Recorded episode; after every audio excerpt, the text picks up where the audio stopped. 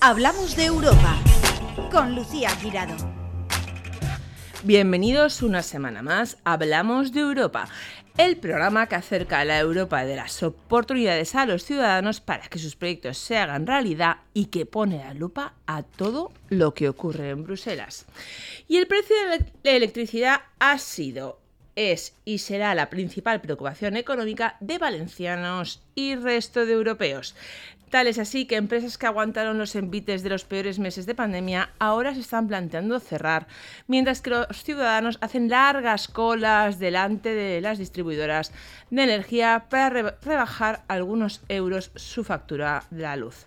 Y además es que ninguno damos crédito a esas facturas que nos llegan incluso en meses eh, de verano que no hemos estado casi en casa. Esta semana Bruselas ha planteado una serie de medidas que deben ser aún ratificadas y que Juan Viesca, director de Proyectos Europeos de la Fundación Finnova, que también tiene sede en Bruselas, nos va a explicar hoy en Hablamos de Europa. Muchísimas gracias, Juan, por venir de nuevo. Hablamos de Europa. Muy bien, muy buenos días, Lucía, y un verdadero placer estar hoy aquí también con, vosotros, ¿no? Y, en efecto, ¿no? Yo creo que, que, ha sido una semana bastante interesante en lo que respecta a todo el tema energético, porque, bueno, Bruselas en lo que era el, debate de la política de la Unión, ¿de acuerdo? Un debate en el cual se tienen que debatir las, las, las medidas generales de la Unión Europea, dedicaron la gran sí, mayoría... como pasa aquí en el debate del Estado de la Nación, el debate del Estado de la Comunidad... En efecto, pues imagínate ese debate del Estado de la Nación dedicado exclusivamente a plantear una propuesta, la propuesta de la Comisión Europea respecto a los problemas que estamos teniendo con los precios de la energía en Europa. ¿no? Entonces, en ese debate, van der Leyen planteó, van der Leyen, que es alemana, ¿eh? hay que decirlo. Que va a reparar casa, empezamos por que, claro. que va a casa, planteó, Y que sobre todo entiende los problemas de Alemania, también es verdad. En efecto, pues planteó una propuesta que, bueno, es más o menos eh, se tendrá que debatir el 30 de septiembre en un consejo, es decir, en un Consejo Europeo de Energía, que son los países que lo van a tener, digamos, que tomar las decisiones, que aplicar, que discutir. Yo creo que al final va a salir adelante. no, nadie se va a plantar a, la comisaria. Ni Alemania. Ni, Alemania, ¿no? Pero bueno, entonces, en, esta, en, este, en este debate que lo llaman el SOTEU, el Estado de, la Unión Europea, pues eh, plantearon una serie de medidas que para mí me parecen, bueno, primeramente muy novedosas, porque plantean una, eh, bueno, casi intervención de lo que es el mercado. El Unión Europea, mercado libre, interviniendo los precios de las principales potencias. Sí, sí, o sea que. Más bien mercado libre, más bien mercado alterado, ¿no? Porque estamos viviendo, digamos, una situación bastante particular. Pero claro, es que estamos, es que, bueno, es que estamos viendo como, como la gente, eh, incluso personas que a lo mejor sí que viajaron en pandemia, ahora no están viajando. Es decir, porque no tienen dinero. Estamos viendo el, incremento de precios de consumo, de, de, de pues en los bares, del café, del pan, de todo. Eh, y que eso, eh, y lo peor es que luego a ver eh, si cuando se recuperen los precios de la energía vuelven a bajar esos precios o ya se quedan ahí. Es decir, y, los bolsillos de los ciudadanos realmente lo están padeciendo. En efecto. Y las empresas, ¿no? Y sobre todo en Valencia. En efecto, o sea, lo están pagando, digamos, los ciudadanos y las empresas porque, vamos, estamos viviendo una situación muy particular. De hecho, yo siempre digo, la verdad que, que la Comisión Europea estos días, pues, los, bueno, estos años lo está pasando muy mal. Empezamos primero con el Brexit del Reino Unido, después empezamos con los problemas del COVID, ahora estamos con los problemas de la invasión de mm. Ucrania por parte de Rusia y todo, bueno, eh, yo creo que ya los precios de la energía se empezaron a empezaron ya a subir bastante, mm. yo creo, durante la época del COVID y ahora con la invasión de Ucrania, pues bueno, tenemos unas, unos problemas con, los precios de la con los precios de la energía por lo siguiente, es decir, eh, la energía existen diferentes maneras de producirla, ¿de acuerdo? Y cada país, pues bueno, produce con distintos métodos electricidad, ¿de acuerdo?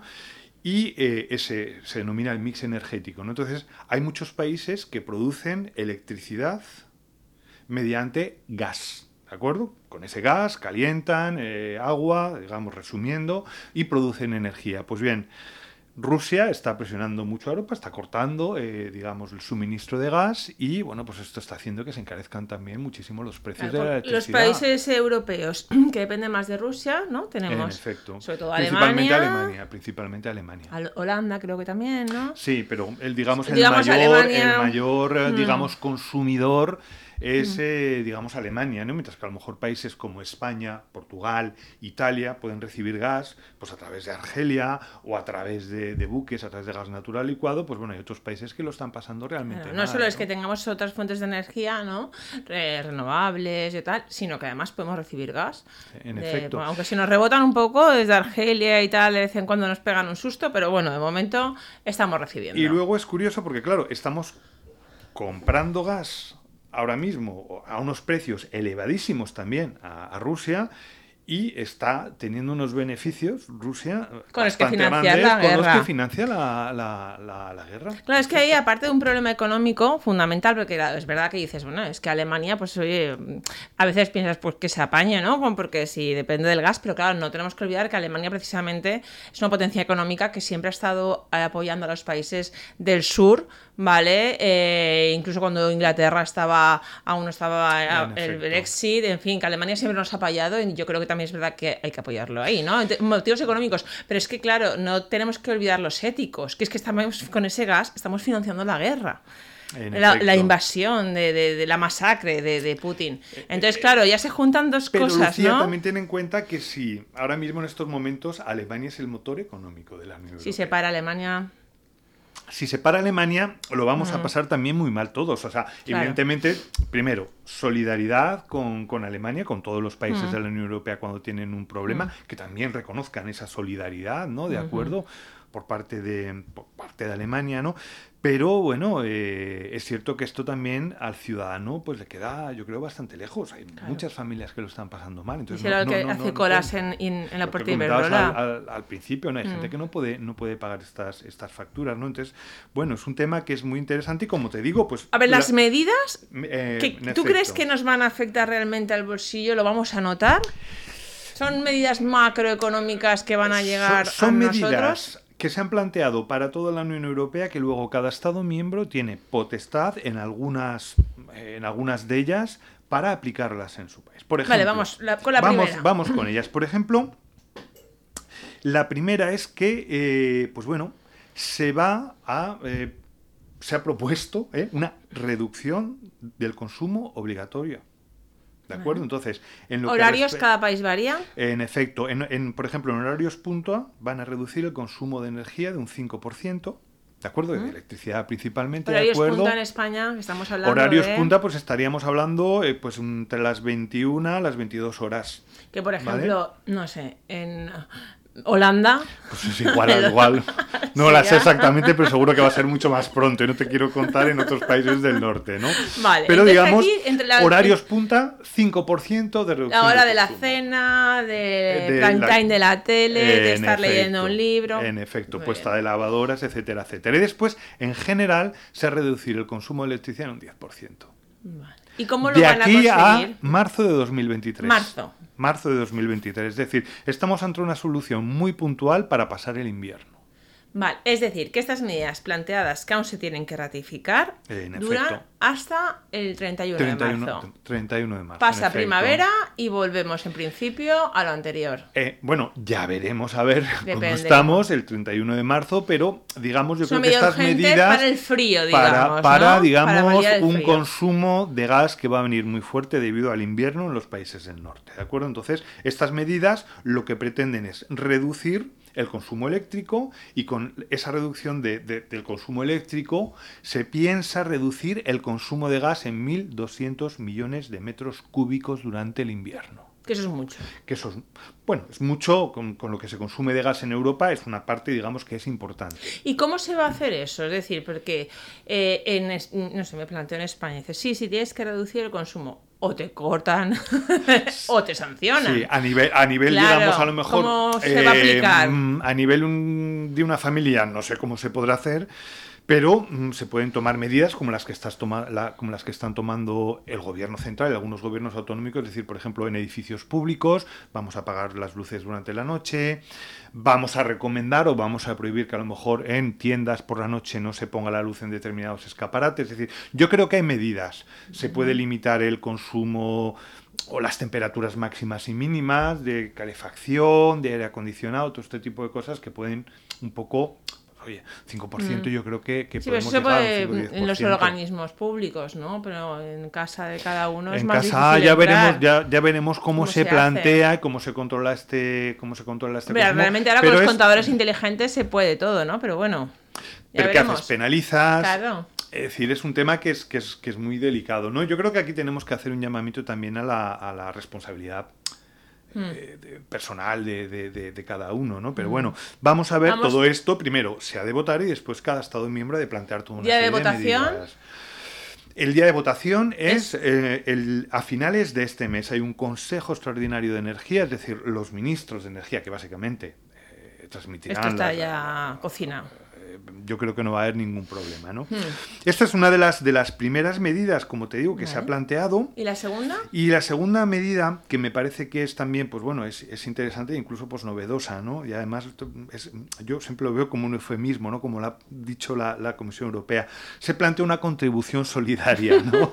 A través de un impuesto. Eufemismo, eh, Ah. eufemismo, eh. ¿sabes?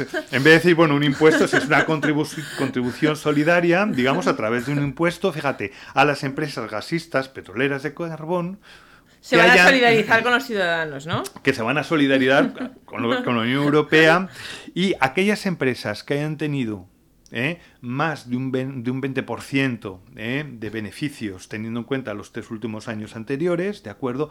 Van a tener un impuesto especial de un 33%. Ya veremos si estas cantidades son las que se aprueban, pero vamos, van a tener un impuesto sobre el beneficio. Sobre- es decir, que eh, las empresas que incrementaron sus beneficios en los peores años de pandemia y de la es. guerra se le va a aplicar un impuesto, un impuesto pero sobre ese incremento de beneficios, Eso ¿no? es, Lo que se es. intenta evitar es que eh, eh, haya empresas que encima se estén enriqueciendo, ¿no? Con la guerra y con la pandemia. Limitar los beneficios.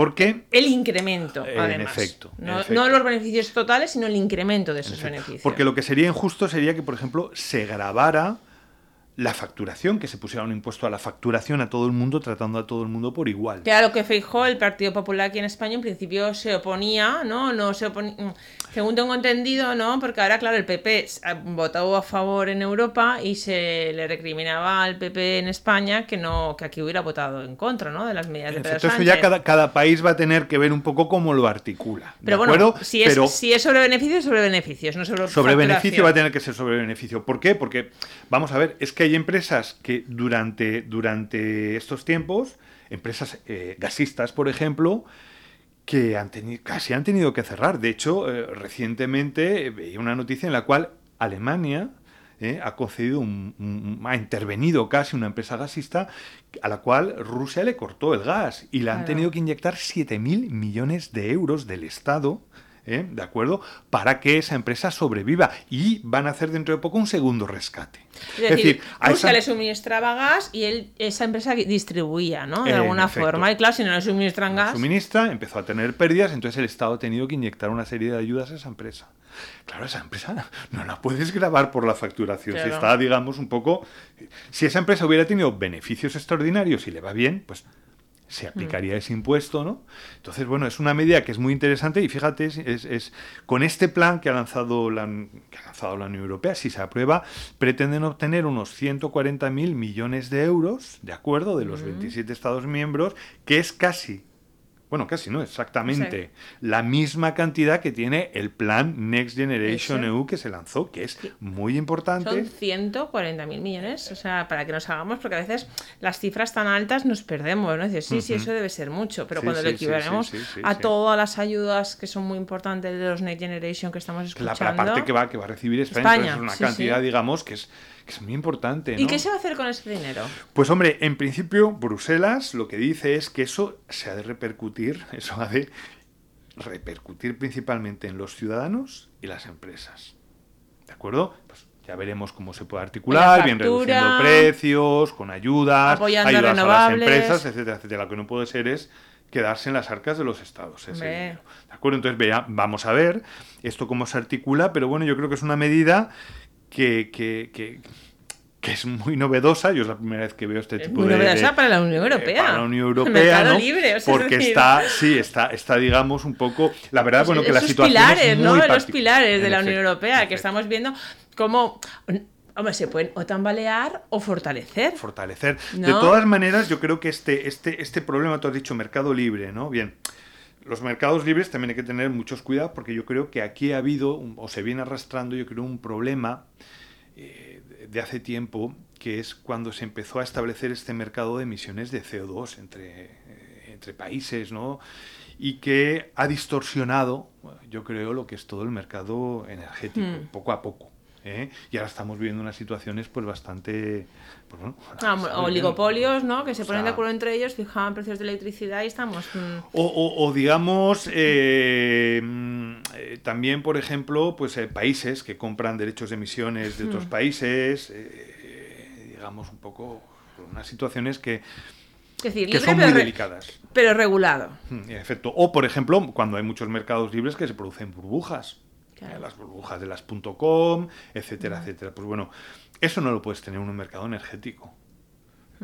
Porque son Porque bienes, son básica. bienes, unas necesidades básicas, ¿no? Entonces, imagínate un mercado libre en el que empieza a crecer la energía a unos precios desorbitados, la gente, la gente no puede, no puede asumir estos, estos costes. ¿Y habrá alguna forma que, que siempre decimos, sí, sí, están muy bien las medidas y sobre el papel están muy bien, pero en la práctica, realmente, porque dices, uy, esto realmente repercutirá en nosotros o las empresas ya van a hacer algo para, no sé, ya crearán de alguna forma alguna otra tasa, algún otro eh, aspecto que no para recuperar el dinero que, que- que no van a, que van a dejar de ganar. Yo espero que esto llegue, como te digo, direct- este dinero que recaudará, ya veremos cómo se organizará, cómo se, cómo, se, mm, cómo se articulará por parte de las instituciones europeas a llegar al ciudadano y a las empresas. Y de hecho, por ejemplo, ya en la comunidad valenciana, la, la Generalitat pues, lanzó, eh, publicó hace poco unas ayudas, que además ya están incluso hasta pagadas, para autónomos, eh, digamos, verdad. para cubrir esa diferencia, para autónomos, digamos, que habían sufrido los incrementos de los costes energéticos, lanzaron unas ayudas de 300 euros para autónomos, de acuerdo, que está muy bien. Pues ese tipo de actuaciones yo creo que son las que bueno, se tienen, se tienen que, que hacer, ¿no? Pero Y que la final- ciudadanía se tiene en que efecto, enterar en y efecto. agilizar, porque mm, precisamente para eso es este programa En muchas veces efecto, para decir, oye, que tenéis esto, que Y, y luego yo creo que aquí también es importante pensar en la ciudadanía en general, en las empresas en general, pero creo que es muy importante también en pensar en algunos sectores que son fundamentales para la comunidad valenciana, que están pasando unos problemas muy, muy, muy grandes debido al encarecimiento del precio del peores gas. que en pandemia, como por ejemplo. Por, por ejemplo, el sector cerámico. ¿eh? El 90% del sector cerámico español está en la comunidad valenciana, en concreto en Castellón, ¿de acuerdo? Y es un sector que es intensivo en consumo de gas. Porque de Es el momento principal coste, el es el principal- principal coste que y la tiene. principal digamos, energía para ¿eh? producir. Para producir calor, para producir que ese material cerámico, digamos, se, se pueda fabricar, se pueda producir. De momento no hay tecnologías, ni en un futuro cercano va a haber tecnologías Que que, puedan sustituir el, el- el consumo de gas y están pasando una situación pues muy complicada, en la cual pues bueno, o cierran las empresas o se van fuera. Entonces, eh, estos Pero se van sectores... fuera, uy, aquí me acabas de asustar, ¿eh? que nuestras empresas cerámicas se vayan. No, te- te quiero decir, de es que qué comunidad, ¿dónde posibilidades se, pero hay? ¿dónde se podrían ir que eh, fuera de la Unión Europea, por supuesto? ¿Dónde Pues a China, por Rusia? ejemplo, a China, a China, por ejemplo, te quiero decir que bueno, que, o a otros países, te quiero Donde decir, el donde el precio del gas sea más barato, donde la mano de obra sea más barata, o donde las regulaciones o las ayudas puedan ser completamente diferentes. Pero es decir, o se ayuda, digamos, de una manera puntual para solucionar este problema que ya llevan varios años, o el A ti sector te cerámico. que el sector cerámico se está planteando. ERTE sí que es cierto, pero incluso irse fuera. ¿Te ha No, lle- yo, te ha yo lo que sé es que lo están pasando muy mal. Yo sé, recientemente Acer ha, ha tenido una, una visita, además a nivel institucional, eh, bastante importante. Han estado en Bruselas transmitiendo primero la problemática, las, particulari- las particularidades de un sector que es muy importante, como digo, eh, para Europa, eh, sobre todo pues, ¿no? producir materiales cerámicos de calidad. Yo creo que es una industria importante en Europa. Y sobre todo plantear la posibilidad de que este sector pues, pueda recibir unas ayudas para compensar el encarecimiento de este tipo de, de, este sector. Ah, sí, fíjate que ahora que nos hemos dado cuenta con la pandemia que eh, no es posible, es que ya es vergonzoso, o sea, que tengamos que comprar las mascarillas a, China, eso ya fue, bueno, mascarillas y todo, ¿no? Pero es que eso ya algo tan eh, básico, yo creo que no, no dábamos créditos y todo lo que estaba ocurriendo en la pandemia, yo creo que eso fue una de las cosas que no dábamos crédito. Y entonces ya dijimos, no podemos depender de los países asiáticos, tenemos que reindustrializar Europa, ¿no? Porque yo creo que tenemos esa capacidad, ¿no? Y todos creo que hemos visto el error ese de eh, irse a los países asiáticos a producir. Pero es que viene la guerra y ahora también dependemos del gas. O sea, hemos dado cuenta como una potencia tan importante como la Unión Europea, estamos vendidos al exterior. En efecto, tenemos, tenemos yo creo que tenemos una, una dependencia, yo creo, pues pues bastante, bastante grande. Pero esto yo creo que ya viene desde hace mucho tiempo atrás. ¿no? Eh, yo creo que Europa ha empezado un poco a, a desindustrializarse desde hace tiempo y toca ahora mismo pensar, reflexionar eh, y tomar decisiones importantes. Tenemos que industrializarnos otra vez. Porque además, a la vez, o sea, realmente, luego, eh, es cierto que se fueron por mano de obra más económica y una serie de motivos, pero también yo creo que todo esto tiene un punto de vista ético, ¿no? ¿No? Porque dices, sí, te vas, produces más económico, pero ¿por qué? Porque estás contaminando en otros países, porque estás utilizando mano de obra infantil, mano de obra barata. Entonces yo creo que también todo tiene hasta un trasfondo ético, ¿no? Y, y, y aparte, después de todo eso, además, ahora nos está costando más caro. Porque el precio que pagamos las mascarillas entre intermediarios, bueno, era el precio de una mascarilla que había gente que la misma mascarilla. es que, ya, ya, no las mascarillas, son los chips para los ordenadores, son los ordenadores, los coches. Eh, son las placas solares. Y los coches, pues bueno, veremos ahora mismo el coche eléctrico en el que Europa está invirtiendo muchísimo dinero eh, para tomar el liderazgo ya veremos a ver si lo va a poder tomar o no. Pero debemos plantear. no, por el precio de la electricidad no, porque a lo mejor China también está invirtiendo mucho y tenemos que comprar allí las baterías, tenemos que comprar. Pero no digas eso ahora que vamos a poner la gigafactoría aquí en Sagunto. falta que nos tengamos que ir a China teniendo la terreta, pues, la pues, pues fábrica de baterías. Nunca se sabe. aquí en la comunidad valenciana hace poco sabías que se producía también mucha placa fotovoltaica ¿eh? y al final, pues bueno, las empresas se fue China quien, quien, quien, empezó a producir esto. Pero vamos, la reflexión que yo creo, sobre todo pensando en la vamos comunidad a, vamos valenciana... A, vamos a acabar en alto, vamos a ver un poquito de esperanza. Y, Lucía, acuérdate de los sectores tradicionales valencianos. Hmm. Textil, calzado, cerámico, juguete. Es decir, todos estos sectores que eran unos sectores en los que había unas empresas muy fuertes, muy potentes en la hmm. comunidad valenciana, poco a poco con este proceso de globalización hemos ido perdiendo sectores, mm, fundamentales, muy importantes. Entonces yo creo que esto hay que retomarlo. Hace unos años nos hacía gracia cuando venía algún grupo de, de, China o de otros países o de Asia que venían a ver cómo hacíamos las cosas, no nos preocupábamos porque decían, bueno, van a copiar lo que hacemos, lo harán mal y habrá un producto de calidad que es el nuestro y el que viene de otros países y la gente elegirá el nuestro. Pero es que ahora mismo estos países están produciendo con unos niveles de calidad que no sabes diferenciar. Que no sabes diferenciar. Entonces, creo que han sido, hemos tomado unas decisiones pues un poco erróneas y yo creo que es el momento de reflexionar. Incluso hay muchas tiendas chinas que, que, los dependientes son españoles. O sea, que ya entras y no sabes si es China, si es una franquicia. Es que, Lucía, me, me, mm. contaban gente de... Yo no soy un experto en el tema, pero bueno, eh, un contenedor, ¿eh? ¿de acuerdo? Cuesta menos llevarlo de Valencia a Shanghái, por ejemplo, por barco, que llevarlo en camión de Valencia a Madrid. Madre Entonces, claro, al final, pues dices, bueno. Incluso ahora con el encarecimiento de los precios en el transporte. Sí, porque eh. también el transporte por carretera se ha encarecido, la gasolina que se ha duplicado el precio. Entonces, al final dices, bueno, es que es muy complejo. Entonces, hemos de apostar por la industrialización. Y primero, la, la industrialización. O sea, la Unión Europea tiene mucho dinero, ¿no? Yo siempre lo digo, este, este plan, el plan de recuperación para la Unión Europea tiene 1,8 billones de euros, ¿de acuerdo? Mucho Oye, dinero. Torrons, entonces, Sí, pero ese dinero va a ser siempre lo, orientan a lo que es la innovación. ¿De acuerdo? Hmm. Bien, pero Europa tiene que aprender que esa innovación, esas cosas tan innovadoras, esos nuevos productos que se hacen, tenemos que llevarlo al mercado. Y es importante también que sepamos vender.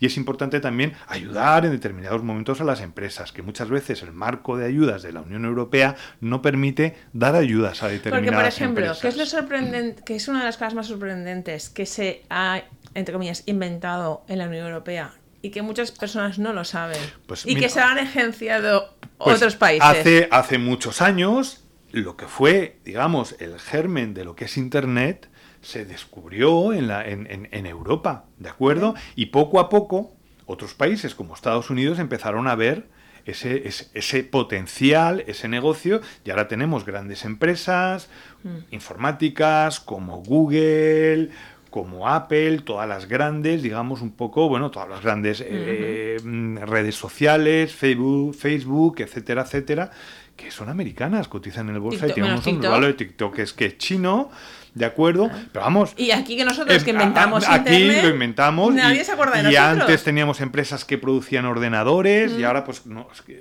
eh, es que O sea, no sabemos nada. cuidarnos. Tenemos el cerebro, ¿no? Europa es el cerebro. Sí, muchas veces y, yo creo que sí. y el resto del mundo es quien tiene la habilidad, ¿no? Para mercantilizarlo. En para efecto, para mo- monetizar eh, eh, esos inventos, ¿no? Entonces tenemos que darle un- también una, tenemos que hacer una reflexión de decir cómo podemos llevar eso a mercado. Dando ayudas, no lo sé, eh, ¿por qué no? Sí, no es cierto. Yo en este programa me, eh, te cuentan muchos proyectos que están en fase, pues eso, de experimentación o de piloto, que luego se van a replicar. Y proyectos que dices, ¡buah, qué, qué maravilla! Pero lo dices luego, ¿dónde están? ¿Dónde se han replicado? ¿Dónde, dónde se han materializado? Hay mucho dinero en este en proyecto, efecto. pero yo no lo he visto. Es que, Lucía, mira, muchas veces las, las grandes compañías internacionales dicen, ¿dónde voy a ubicar mi- Hmm. una planta? ¿no? Entonces van a determinados países, y hay países que, que no son de la Unión Europea, que el Estado les ofrece dinero por instalarse, unas ayudas, etcétera, etcétera. Bueno, eso en Europa está muy controlado, las ayudas de Estado. Entonces, bueno, fíjate Sí, si está controlado. por la libre competencia. Claro, en efecto, porque hay un marco de ayudas de Estado que en el cual pues tú no puedes, un, un Estado, no puede, un gobierno no puede dar dinero a una empresa porque distorsiona la competencia, porque le das a una y a otra no. a otra no. ¿De acuerdo? Hasta el límite hay, hay un término que son las ayudas de minimis, es decir, tú no le puedes dar ¿eh? a una empresa más de 200.000 euros en un periodo de tres años sin que lo tengas que comunicar a Europa o que tengas que hacer un control sobre esas ayudas. Es muy poco dinero. Entonces, bueno... China, podemos- creo que tengo entendido, no sé si sigue así, que incluso paga parte de los impuestos, ¿no? De las empresas que Sí, exportan. China es que O sea, es un régimen que, que puede hacer lo que Claro. es- haces una instalación, por ejemplo, eh, normativa medioambiental.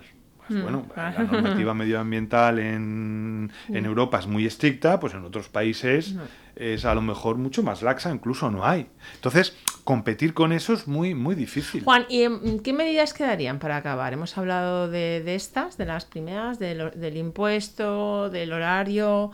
¿Que hay alguna otra medida que afecte, vaya a afectar directamente a los Pues hombre, yo, yo, yo creo que estas dos son las más importantes. Luego, por ejemplo, eh, se pensaba que se iba a hacer también, se iba a topar, se iba a limitar, digamos, los precios del gas, ¿Mm? como se hizo en Sí, España. Eso no se hizo polémica. porque eso es algo que es muy particular, que es una buena medida que a lo mejor puede venir bien a España y a Portugal, porque digamos somos una, en efecto, la excepción ibérica. De acuerdo, y esa no se ha a nivel europeo porque no, no procedía. Y también, pues bueno, hay otras pequeñas medidas como es que se van a incentivar los contratos a largo plazo. ¿De acuerdo? A nivel macroeconómico. en efecto. No a nivel del ciudadano, que eso ya sea. Eso va a estabilizar, yo creo, a lo mejor, en cierta medida, los precios durante un periodo de tiempo y que al menos pues, nos permita pasar este, este invierno, ¿de acuerdo? Pero son unas medidas que, como te digo, chocan, son sorprendentes, Mm. son puntuales para este futuro, para este invierno, ¿eh? que, nos, Mm. Que va, que nos no va a venir. se pase frío. Realmente es para que no se pase eh, frío y las empresas efecto, sobrevivan. En efecto. Y luego ya veremos a partir de marzo del año que viene, pues cómo, ha- cómo ha ido la situación. Luego igual lo tenemos que aplicar a los países del sur, porque Por el consumiremos electricidad por el aire acondicionado. Entonces, para, y ya para cerrar, los plazos son a final de mes eh, se tiene que aprobar las medidas propuestas por la comisaria, ¿vale? Me imagino que agilizarán lo máximo posible porque el frío en Europa ya efecto, está. Y mm, si esto estamos a final de mes, final de septiembre, pues a lo mejor para octubre ya se pueden empezar a aplicar los estados, porque lo tienen que regular Sí. los propios estados, ¿vale? Y luego ya duran hasta el 30, hasta el 31 de marzo. en efecto. Se acaba la primavera y, a- y entonces tendremos que presionar nosotros por el aire acondicionado. Sí, No, hombre, veremos a ver cómo está la situación, cómo Se está acaba la guerra. cómo está el tema de, de la invasión de Ucrania. Si nos hemos nos- puesto más placas solares. si, si se ha complicado más el tema, igual hay que tomar más medidas, pero bueno, son medidas, como digo, yo creo de carácter puntual. Pues Juan Viesca, muchísimas gracias, director de proyectos europeos de la Fundación Finnova. Espero verte eh, pronto por aquí. Muchísimas gracias, un verdadero placer estar nuevamente con vosotros. Una semana más en Plaza Radio, la voz de Valencia Plaza, hemos hablado de la Europa, de las oportunidades y de la actualidad del viejo continente, porque lo que ocurre en Europa te afecta directamente. Encuentra todos nuestros podcasts en nuestra web 999plazaradio.es o en tu plataforma preferida. 99.9 Plaza Radio, la voz de Valencia.